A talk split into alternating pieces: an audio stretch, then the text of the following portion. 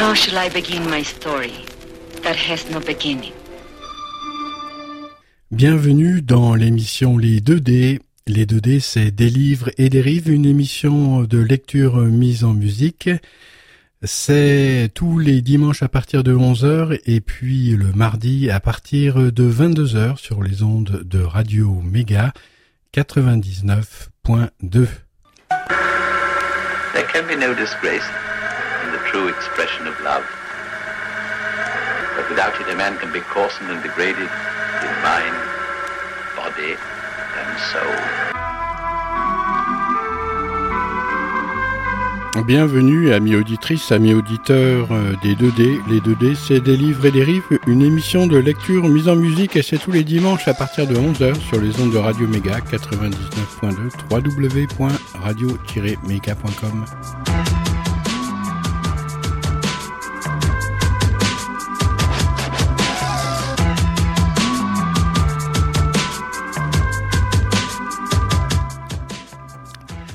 Deuxième lecture euh, d'un livre qui est constitué euh, de nouvelles. Et la première, vous vous rappelez, c'était euh, Trois gouttes de sang. Et celle-ci s'appelle Le chien errant.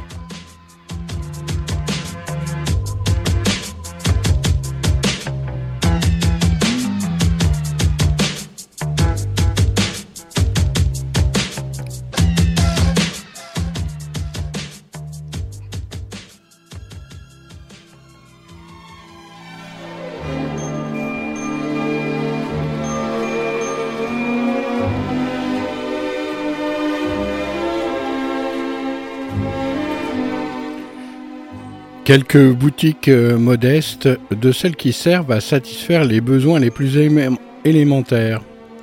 Boulangerie, boucherie, droguerie, deux petits cafés une échoppe de barbier garnissaient en tout et pour tout la place centrale de Varamine. Sous un plomb, un soleil de plomb, la place et ses habitants, mi-rôtis, mi-brûlés, attendaient les premiers souffles du crépuscule et les ombres de la nuit. Hommes et bêtes, les boutiques, les arbres, tout s'apesantissait dans une inertie totale, écrasé par la chaleur. Une poussière fine, soulevée par le passage des automobiles, flottait dans l'air, voilant le bleu pur du ciel et rendait l'atmosphère encore plus lourde. Sur un côté de la place se dressait un vieux platane dont le tronc creusé et rongé par l'âge s'obstinait vaillamment à étendre un fouillis de branches torses et noueuses.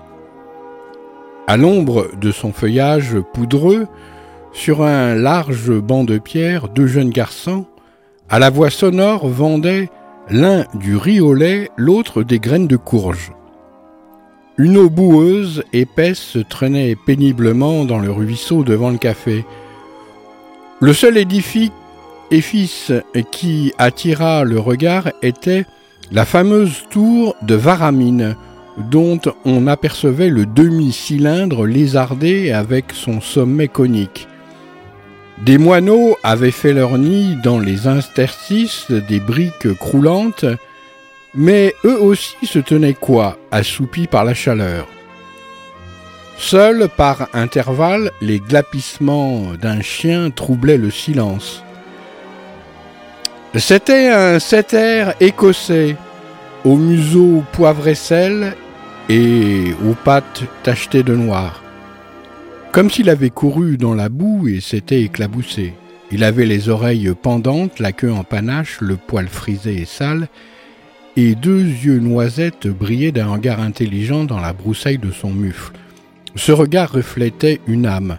Dans la pénombre de cette vie palpitait un peu d'infini, un message indéchiffrable qui restait prisonnier derrière ses prunelles et qui n'était ni une lumière, ni une couleur, mais quelque chose d'autre d'insaisissable, comme ce qu'on aperçoit dans les yeux d'une biche blessée. Il n'y avait plus qu'une ressemblance entre ses yeux et ceux d'un homme. Il y avait une sorte d'égalité. C'étaient des yeux pleins de souffrance et d'attente, comme ne peuvent être que ceux d'un chien errant.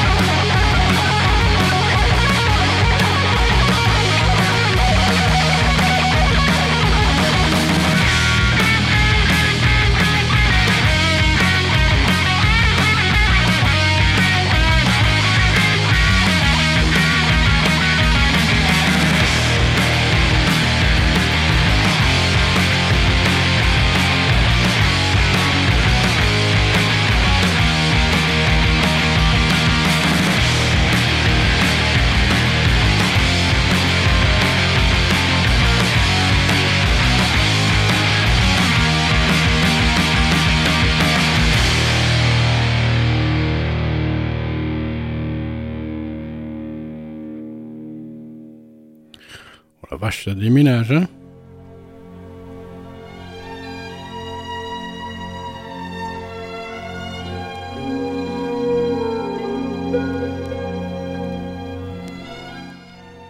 Alors c'était un setter irlandais, j'en ai connu deux de setters irlandais, quand j'étais tout petit, bébé. Xila, c'était une chienne. Et un autre, oh bah, j'étais beaucoup plus grand, Roy.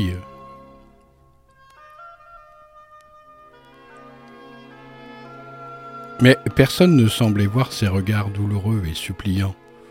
Le mitron de la boulangerie battait le pauvre animal. Le garçon boucher lui jetait des pierres. S'il cherchait à se réfugier à l'ombre d'une voiture en stationnement, le chauffeur l'accueillait avec des coups de ses brodequins ferrés. Et, quand tous ceux-là étaient las de le brutaliser, le petit vendeur de riz au lait s'offrait le plaisir de le tourmenter à son tour. À chacun de ces gémissements répondait une grêle de cailloux. À chacune de ces plaintes s'élevait en écho le gros rire du garçon. Saloperie de bête Les autres paraissaient s'être ligués avec le garnement et l'encourageaient sournoisement de leur ricanement. Tous frappaient la bête avec bonne conscience. Ils trouvaient naturel de faire souffrir cet animal impur, maudit par les Écritures et doué, dit-on, de sept vies. Harcelé par le vendeur de riz au lait, le malheureux chien finit par s'enfuir dans la rue qui menait à la tour. Le ventre vide, il se traîna jusqu'à un petit canal d'irrigation, là où il se cacha. La tête posée sur les pattes de devant, la langue pendante, somnolent, il contemplait d'un œil vague le champ verdoyant qui ondulait devant lui. Il était rompu, tous ses, ses membres lui faisaient mal. L'atmosphère humide du fossé pénétra son corps d'une sensation reposante. Des odeurs de toutes sortes, celles des végétaux à demi desséchés, celles d'une vieille chaussure mouillée, celles de choses mortes et de choses vivantes, rappelaient à son odorat des souvenirs confus et lointains. Chaque fois qu'il regardait la campagne, son instinct se réveillait et le passé reprenait vie dans son cerveau, mais cette fois la sensation était si forte qu'on eût dit qu'un appel avait résonné à ses oreilles. Un appel irrésistible à bondir et à gambader dans la verdure.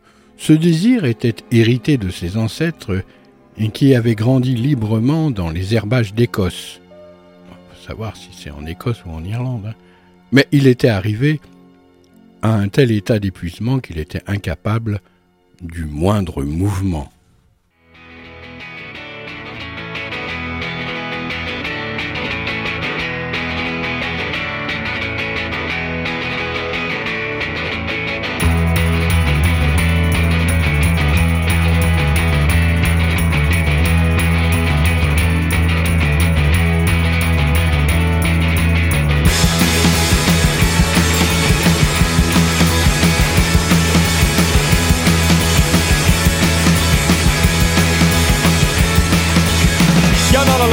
So you start kicking when the room is spinning and the words aren't sticking.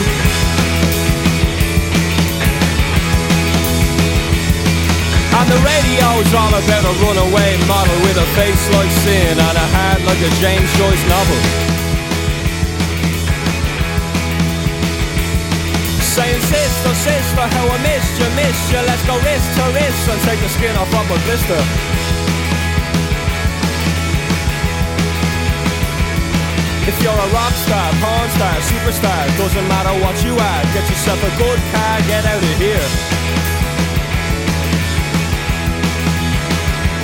Well, put the boys in the better land. You're always talking about the boys in the better land. The boys in the better land. Put the boys in the better land. You're always talking about the boys in the better land the boys in the better land. Driver's got names to fill two double barrels. He spits out, breathes out, only smokes carols.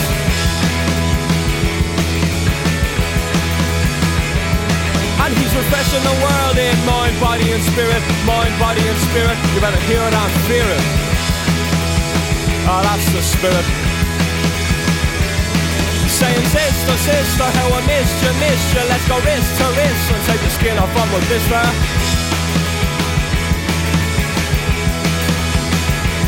If you're a rock star, porn star, superstar, doesn't matter what you are, get yourself a good car, get out of here. Yeah. But the boys in the better land, you're always talking about the boys in the better land. The boys in the better land. But the boys in the better land, you're always talking about the boys in the better land the boys in the better land.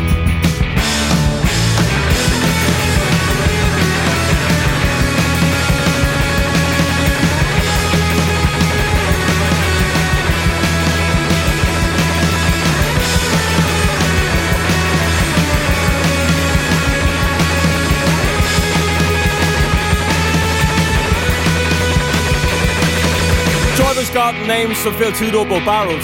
He spits out, breathes out, only smokes carols.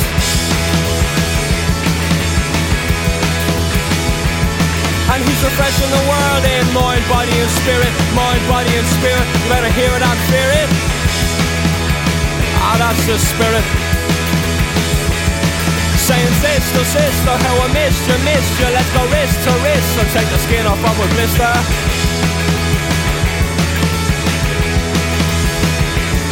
If you're a rock star, porn star, superstar, doesn't matter what you are, get yourself a good car, get out of here. Yeah. But the boys in the better land, you're always talking about the boys in the better land. The boys in the better land. But the boys in the better land, you're always talking about those boys in the better land the boys in the better life.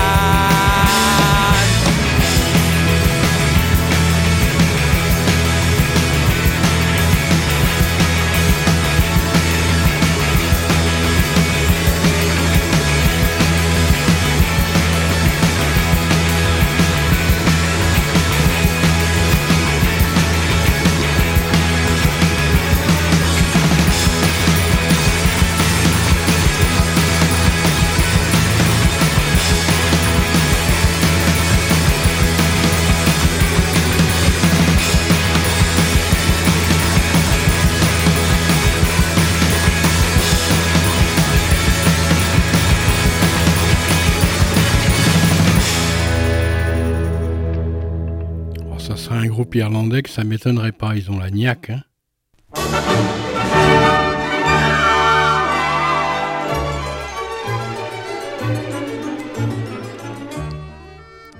Il éprouvait une souffrance mêlée de faiblesse. Toute une série d'impressions oubliées l'agitaient de nouveau. Autrefois, il connaissait des nécessités, des obligations de toutes sortes. Il se sentait tenu d'accourir à l'appel de son maître, de chasser de la maison les inconnus et les chiens étrangers, de jouer avec les enfants du maître, de savoir comment se conduire avec les visiteurs, de manger à, certaines heures.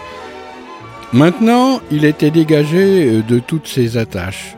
Euh, tout son effort consistait à fouiller les détritus pour y dérober en tremblant quelque nourriture et à errer et glapir toute la journée sous les coups. C'était sa seule défense. Jadis, il était hardi, propre et plein de vie. À présent, il était devenu craintif et humble. Il frémissait au moindre bruit, au moindre mouvement. Il s'effarouchait même de ceux qu'il faisait lui-même. À vrai dire, il s'était habitué à la saleté et à l'ordure. Il était plein de démangeaisons, mais n'avait plus le courage de se chercher les puces ni même de se lécher. Parmi les immondices, il se sentait dans son élément. Quelque chose était mort en lui, quelque chose s'était éteint.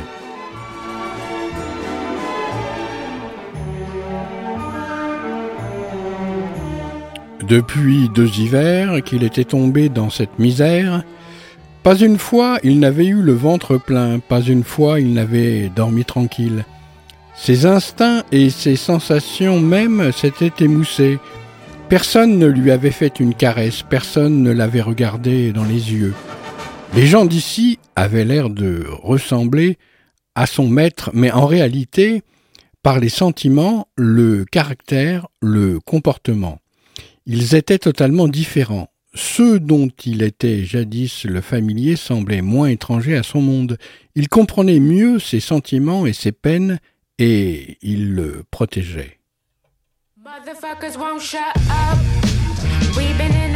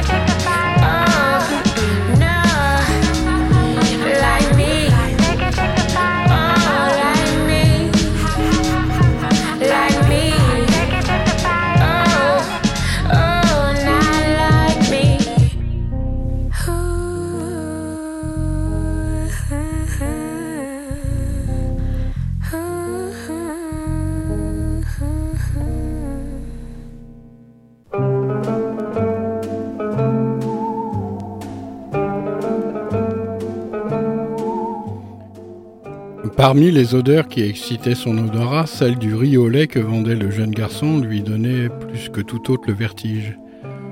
Ce fluide blanc si semblable au lait maternel faisait surgir dans sa mémoire des souvenirs d'enfance.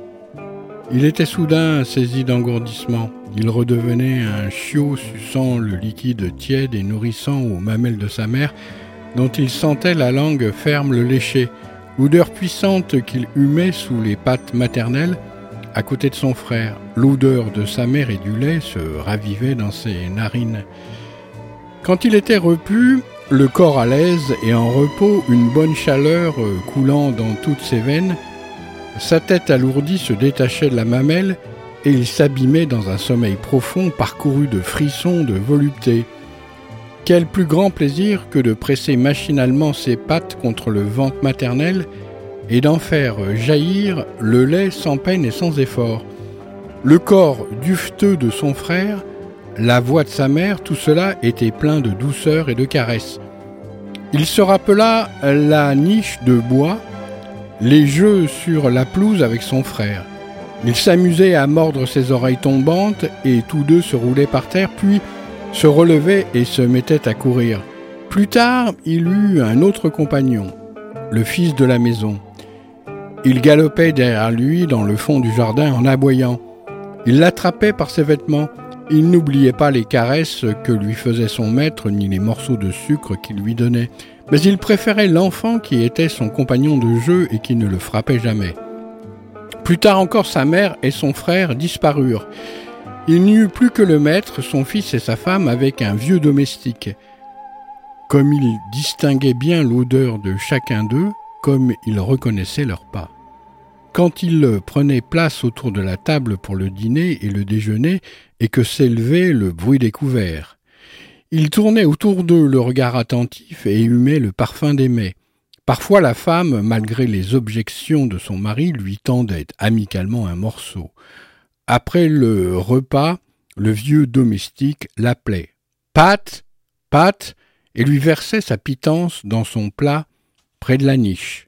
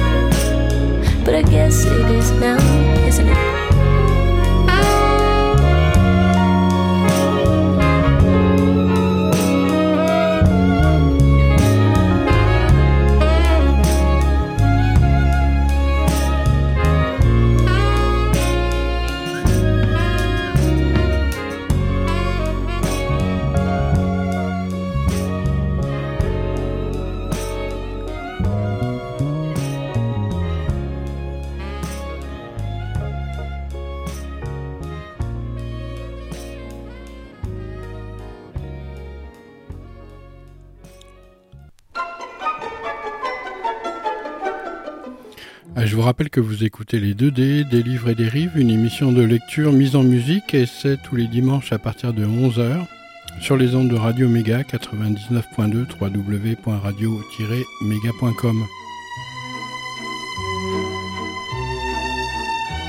C'est la sensualité qui fit son malheur.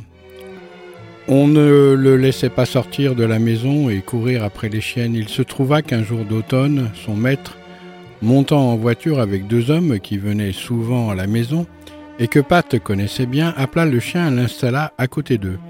Pat avait souvent voyagé en automobile avec son maître, mais cette fois, il était en, en route et tout excité. Après quelques heures de route, ils s'arrêtèrent sur cette place de Varamine, le maître et ses deux compagnons s'engagèrent dans cette même ruelle qui conduit à la tour. Et voilà que Pat avait humé une odeur de chienne qui l'affola.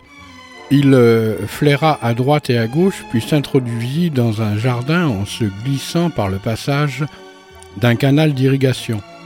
Vers le soir, il entendit la voix de son maître qui l'appelait. Pat Pat Mais était-ce vraiment la voix de son maître ou seulement un écho dans ses oreilles? Cette voix avait ordinairement sur lui un effet irrésistible, mais elle lui rappelait toutes les obligations dont il se savait chargé, mais cette fois une force supérieure à toutes les autres du dehors le retenait auprès de cette chienne, et son oreille était sourde à tout autre appel. Des sensations violentes s'étaient éveillées en lui, l'odeur de la chienne lui donnait le vertige, et tout son corps, ses muscles et ses sens se refusaient à obéir. Bientôt, on lui tomba dessus à coups de bâton et de manches de bêche, et il fila par où il était entré.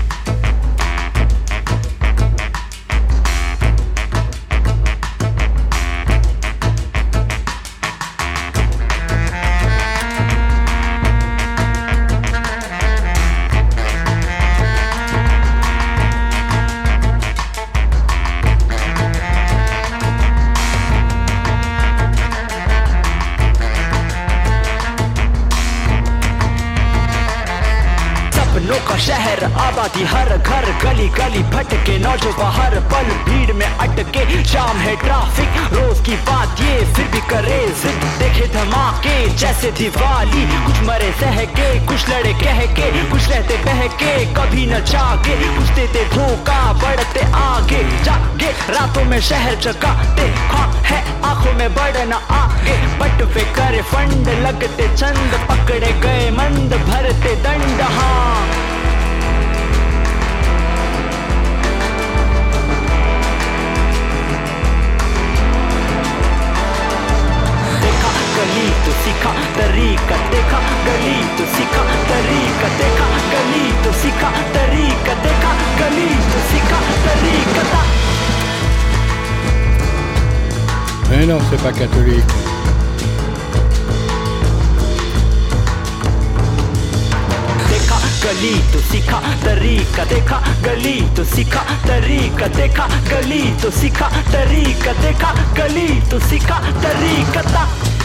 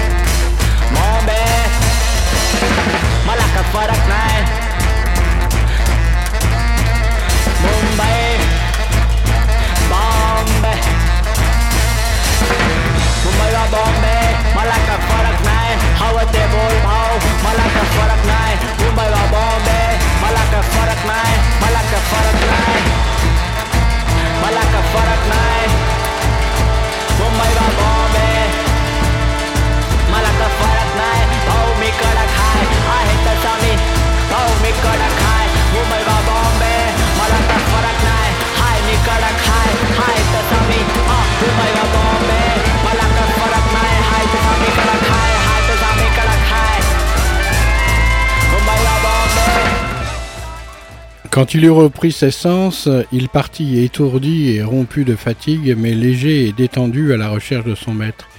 Il perçut dans plusieurs ruelles les traces subtiles de sa venue. Il ferra partout en laissant à des intervalles déterminés des marques de son propre passage. Il alla ainsi jusqu'au terrain vague en bordure de la localité, puis il revint sur ses pas, car il comprenait que son maître avait regagné la place centrale.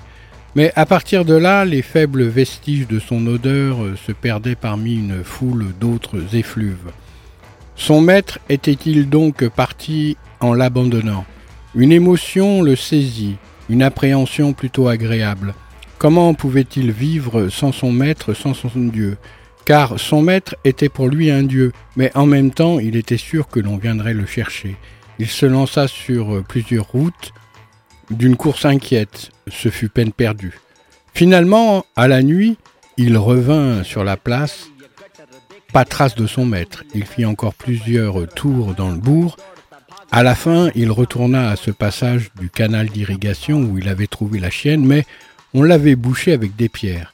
Pat se mit alors à l'aide de ses pattes à creuser la terre avec ardeur dans l'espoir de pouvoir pénétrer dans le jardin, mais sans y parvenir. Perdant l'espoir, il se laissa aller, sur place, au sommeil.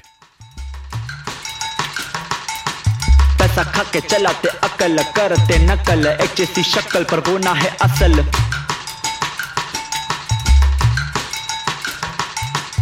असल में तू जो कहे मुझे फर्क नहीं मैं तो सरस ही लिखूं मैं जब भी बातें सड़क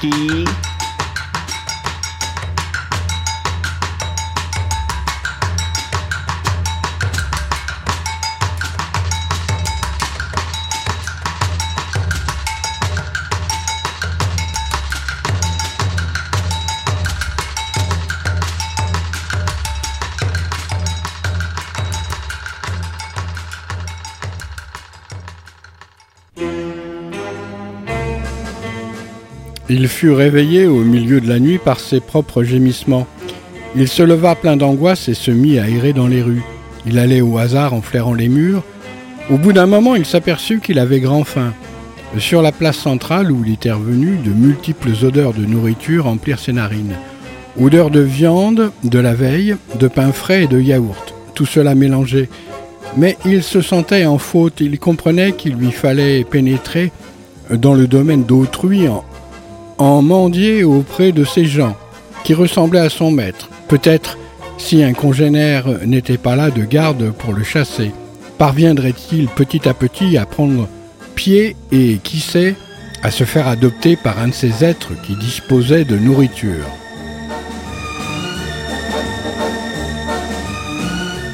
Prudemment et craintivement, il euh, s'approcha de la boulangerie qui venait d'ouvrir et qui répandait dans l'atmosphère une odeur de pain fraîchement cuit. Un homme euh, qui portait des pains sous son bras l'appela. Viens ici, viens. Comme sa voix paraissait étrange, et il lui jeta un morceau tout chaud. Pat, après un peu d'hésitation, attrapa le morceau et l'avala, et il remua la queue pour remercier. L'homme posa ses mains sur le banc et avec précaution lui fit une caresse sur la tête, puis à deux mains, il défit le collier. Quel soulagement C'était pour Pat, comme si on l'avait d'un coup déchargé de toute responsabilité, de tout devoir, de toute obligation.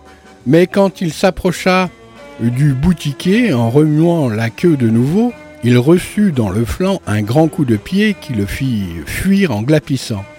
Le boulanger, cependant, accroupi au bord du ruisseau, se lavait les mains soigneusement, et Pat reconnut son collier pendu devant l'échoppe.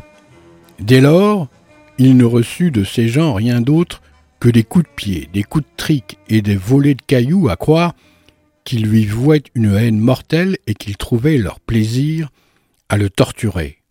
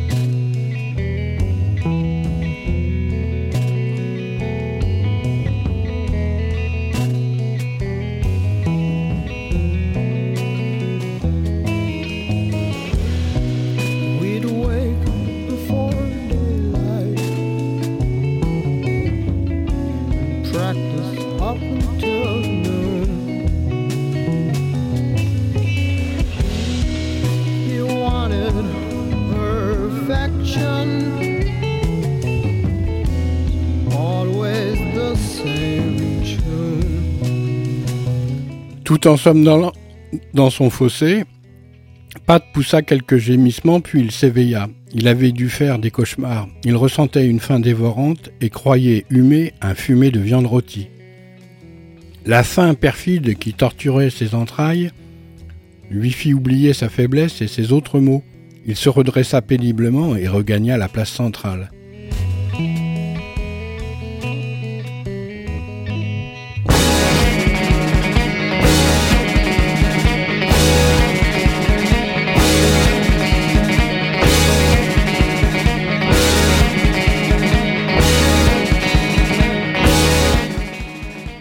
Au même instant, une voiture arrivait à grand bruit, en soulevant force poussière. Un homme en descendit qui s'approcha du chien et lui fit une caresse sur la tête. Ce n'était pas son maître, Pat ne s'y trompait pas. Il aurait bien reconnu l'odeur de son maître.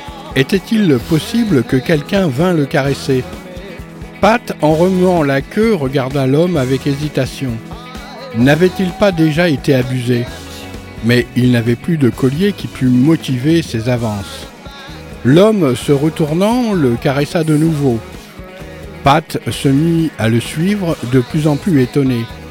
L'homme entra dans une maison que Pat connaissait bien et qui exhalait de merveilleux arômes de nourriture. Il prit place sur la banquette contre le mur et se fit apporter du pain chaud, du yaourt, des œufs et d'autres bonnes choses. Il tartinait de yaourt des morceaux de pain et les jetait au chien, qui d'abord se jeta dessus puis mangea plus posément en frétillant de la queue et en fixant sur le visage de l'homme ses bons yeux noisettes pleins d'humilité et de gratitude. Était-il dans la réalité ou en train de rêver? Il s'était rassasié et, sans qu'un coup de pied vînt interrompre son repas, se pouvait-il qu'il eût trouvé un nouveau maître? L'homme, malgré la chaleur, se leva et s'engagea dans la rue de la tour, où il s'arrêta un instant, puis il parcourait des ruelles tortueuses. Le chien sur ses talons sortit du bourg et gagna une ruine qui n'avait plus que quelques murs. Celle-là même où s'était rendu naguère le maître de pâte. Peut-être que les hommes aussi cherchaient l'odeur de leurs femelles, Pat attendit patiemment à l'ombre d'un mur. Ensuite, il revint vers la place.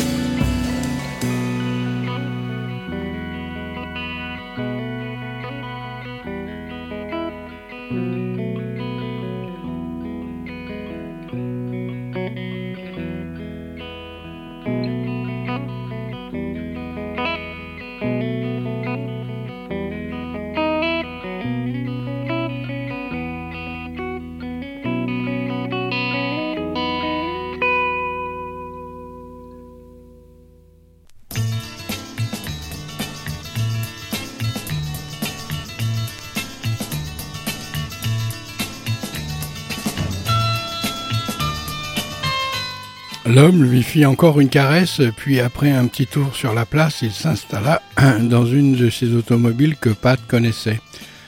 Pat n'osa pas monter, il s'assit à côté de la voiture, le regard fixé sur l'homme. Soudain la voiture, dans un nuage de poussière, démarra. Pat aussitôt se mit à courir derrière. Cette fois, il ne voulait pas perdre cet homme. Il haletait, mais malgré la douleur, il allait au grand galop. La voiture dépasse la zone sombre des champs cultivés. Elle roulait maintenant dans le désert. Pat, deux ou trois fois, la rattrapa, mais bientôt il fut distancé. Il rassemblait toutes ses forces et faisait des bonds désespérés, mais la voiture était plus rapide que lui. Il avait présumé de ses capacités. Non seulement il ne pouvait lutter de vitesse avec une automobile, mais il était épuisé. Son cœur défaillait tout à coup. Il s'aperçut que ses membres ne lui obéissaient plus. Tous ses efforts étaient vains. Il ne savait même plus pourquoi il s'était mis à courir. Il ne savait plus où il allait, et d'ailleurs, où aller? Devant, derrière, qu'importait désormais? Il s'arrêta haletant, la langue pendante, ses yeux se voilaient. Tête basse, il se traîna à la quart de la route et posa son ventre sur la pierraille brûlante et humide qui garnissait le fond d'un fossé au bord d'un champ. Son instinct, qui ne l'avait jamais trompé, lui disait qu'il ne pourrait jamais plus bouger de là. La tête lui tournait, ses pensées et ses sensations devenaient confuses. Une douleur aiguë lui poignait les entrailles, ses yeux brillaient de fièvre. Ses pattes parcourues de spasmes se paralysaient peu à peu. Tout son corps se trouva baigné de sueur froide. Une sorte de fraîcheur douce l'engourdissait.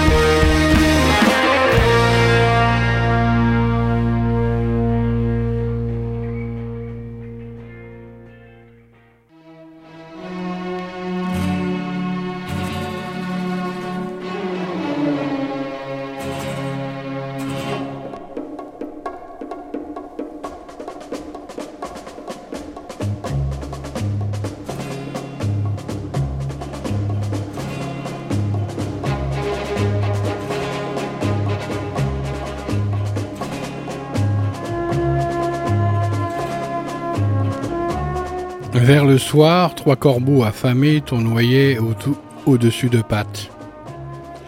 Il l'avait senti de loin. L'un d'eux s'approcha prudemment et se posa près de lui.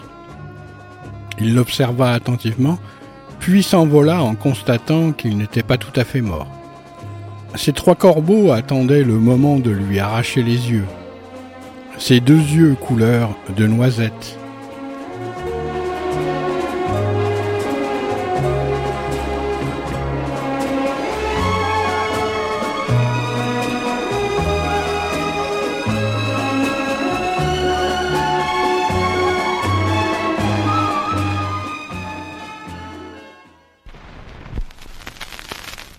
How shall I begin my story that has no beginning?